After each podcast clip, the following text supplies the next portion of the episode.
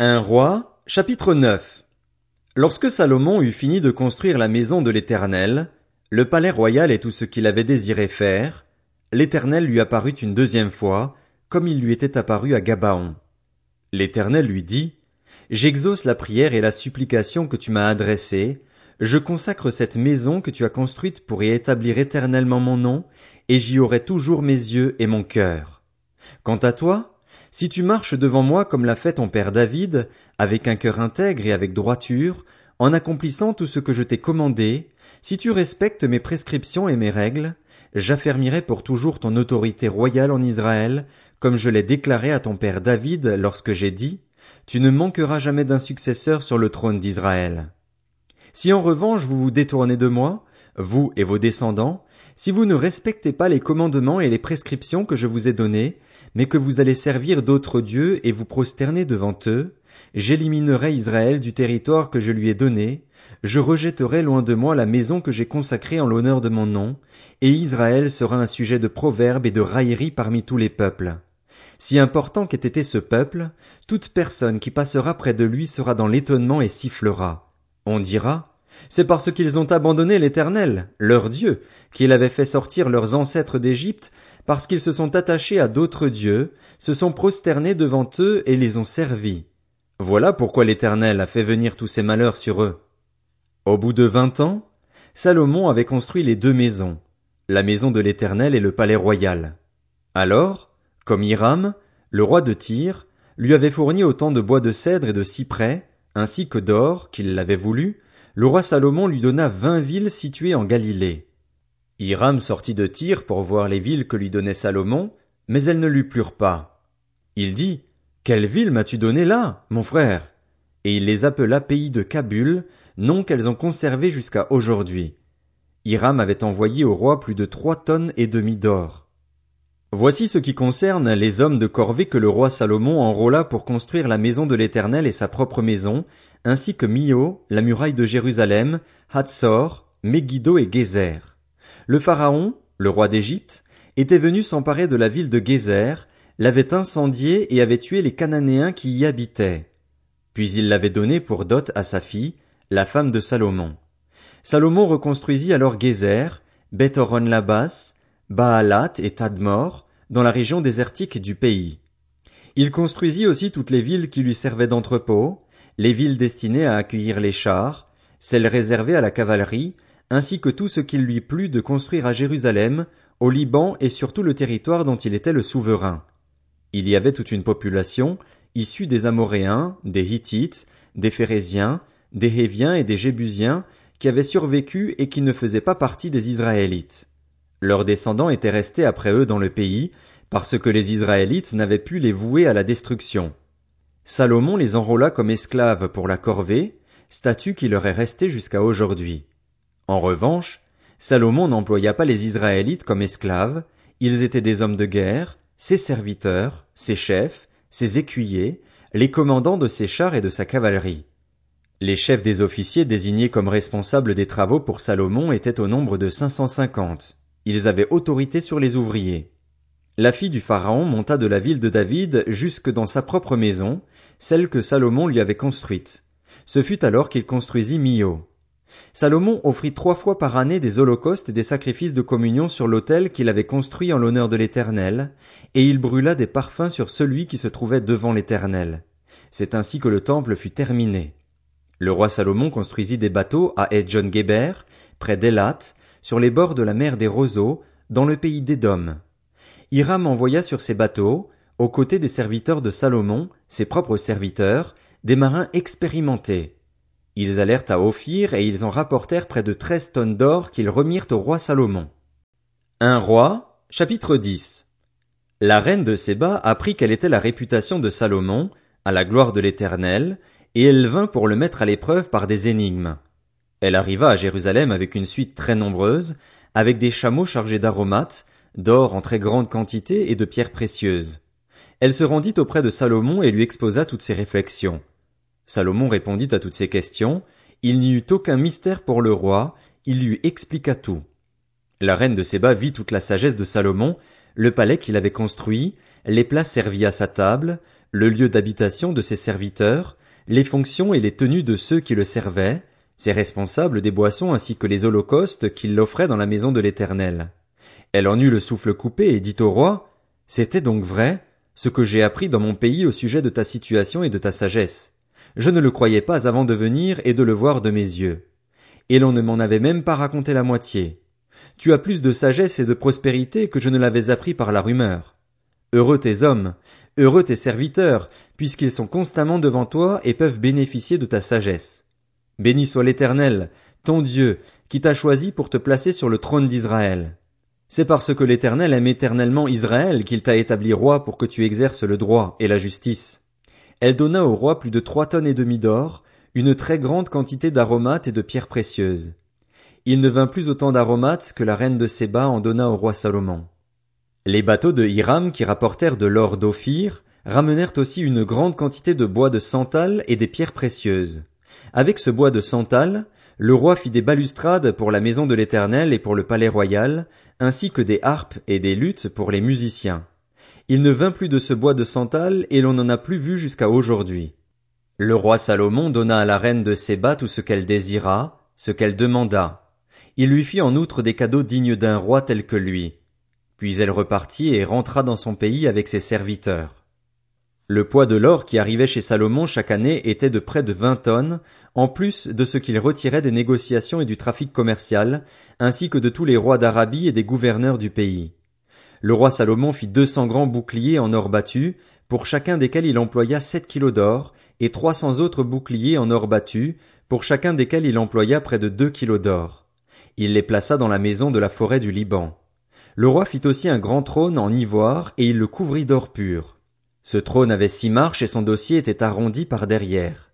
Il y avait des bras de chaque côté du siège, deux lions se trouvaient près des bras, et douze lions sur les six marches de chaque côté. On n'a rien fait de pareil pour aucun royaume. Toutes les coupes du roi Salomon étaient en or, et toute la vaisselle de la maison de la forêt du Liban était en or pur. Rien n'était en argent. On n'en faisait aucun cas à l'époque de Salomon.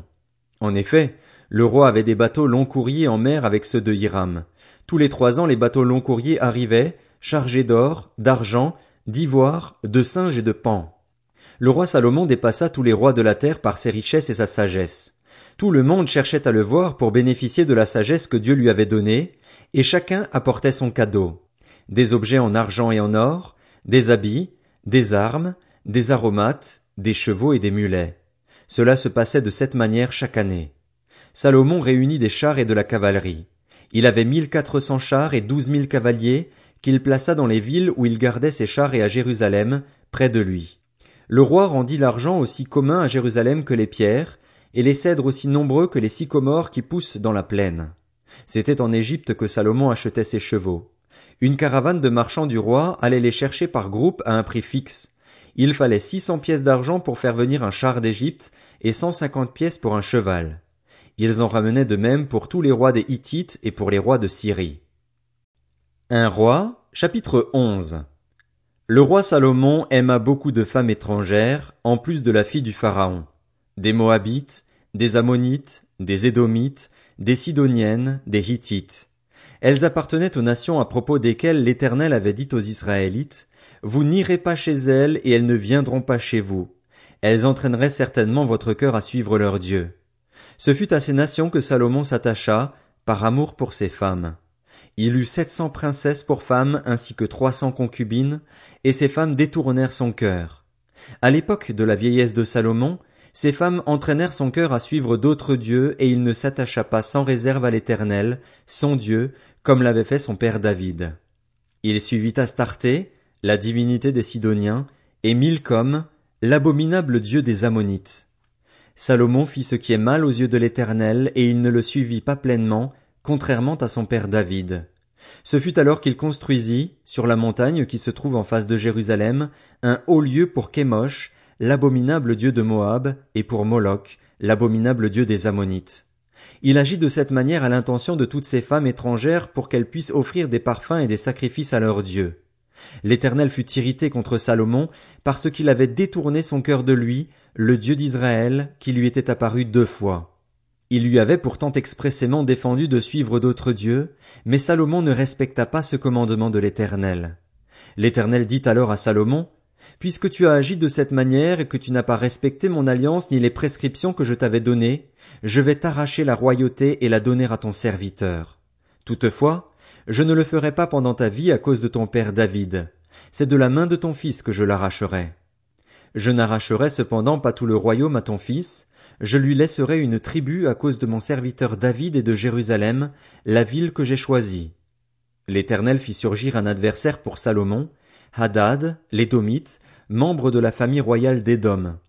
Lorsque David avait combattu contre Édom, Joab, le chef de l'armée, était monté pour enterrer les Israélites morts et il avait tué tous les Édomites de sexe masculin. Il était resté six mois en Édom avec tout Israël, jusqu'à ce qu'il en ait éliminé tous les hommes. Hadad avait alors pris la fuite avec des serviteurs édomites et de son père, et s'était rendu en Égypte. Il était encore un tout jeune garçon. Partis de Madian, ils étaient allés à Paran, avaient pris avec eux des hommes de Paran et étaient arrivés en Égypte, chez le Pharaon, le roi d'Égypte. Celui-ci avait donné une maison à Hadad, avait pourvu à son entretien et lui avait accordé des terres. Hadad avait trouvé grâce aux yeux du Pharaon, à tel point que celui-ci lui avait donné pour épouse la sœur de sa femme, la reine Takpénès. La sœur de Takpénès avait donné un fils à Hadad, Génubat, et Takpénès l'avait élevé dans la maison du Pharaon. Ainsi, Génubat avait vécu dans la maison du Pharaon, au milieu de ses enfants. Lorsqu'Hadad avait appris en Égypte que David était couché avec ses ancêtres et que Joab, le chef de l'armée, était mort, il demanda au Pharaon, Laisse-moi partir dans mon pays. Le Pharaon lui dit, Que te manque-t-il auprès de moi, pour que tu cherches à rentrer dans ton pays? Il répondit, Rien, mais laisse-moi partir. Dieu fit surgir un autre adversaire pour Salomon, Rezon, le fils d'Eliada, qui s'était enfui de chez son maître Hadadézer, le roi de Tsoba. Il avait rassemblé des hommes auprès de lui et il était chef d'une bande lorsque David avait massacré les troupes de son maître. Ils étaient allés à Damas et s'y étaient installés et ils en devinrent les rois. Il fut un adversaire d'Israël pendant toute la vie de Salomon, en même temps qu'Adad lui faisait du mal, et il détestait Israël. Il régna sur la Syrie. Jéroboam aussi, un serviteur de Salomon, se révolta contre le roi. Il était le fils de Nébat, un Éphratien de Tséréda, et sa mère était une veuve du nom de Tserua. Voici à quelle occasion il se révolta contre le roi. Salomon était en train de construire Mio et de réparer la brèche faite dans la ville de David, son père. Jéroboam était fort et vaillant. Ayant vu ce jeune homme à l'œuvre, Salomon lui donna la surveillance de tous les travaux de la famille de Joseph. À la même époque, Jéroboam sortit de Jérusalem et rencontra en chemin le prophète Akija de Silo, habillé d'un manteau neuf. Ils se trouvaient tous les deux seuls dans les champs. Akija attrapa le manteau neuf qu'il portait, le déchira en douze morceaux et dit à Jéroboam, Prends dix morceaux pour toi. En effet, voici ce que dit l'Éternel, le Dieu d'Israël. Je vais arracher le royaume de la main de Salomon et je te donnerai dix tribus.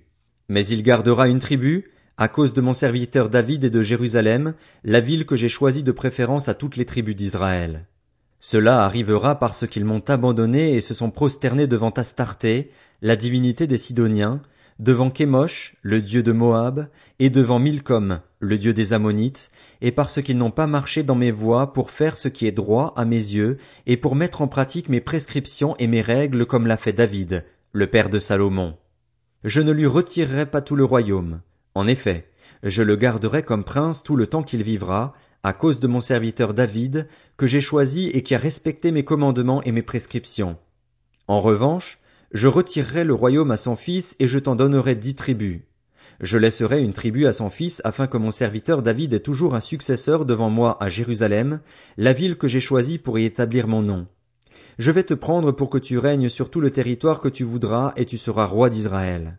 Si tu obéis à tout ce que je t'ordonnerai, si tu marches dans mes voies et si tu fais ce qui est droit à mes yeux, en respectant mes prescriptions et mes commandements comme l'a fait mon serviteur David, je serai avec toi, je te construirai une maison stable, comme j'en ai construit une à David, et je te donnerai Israël.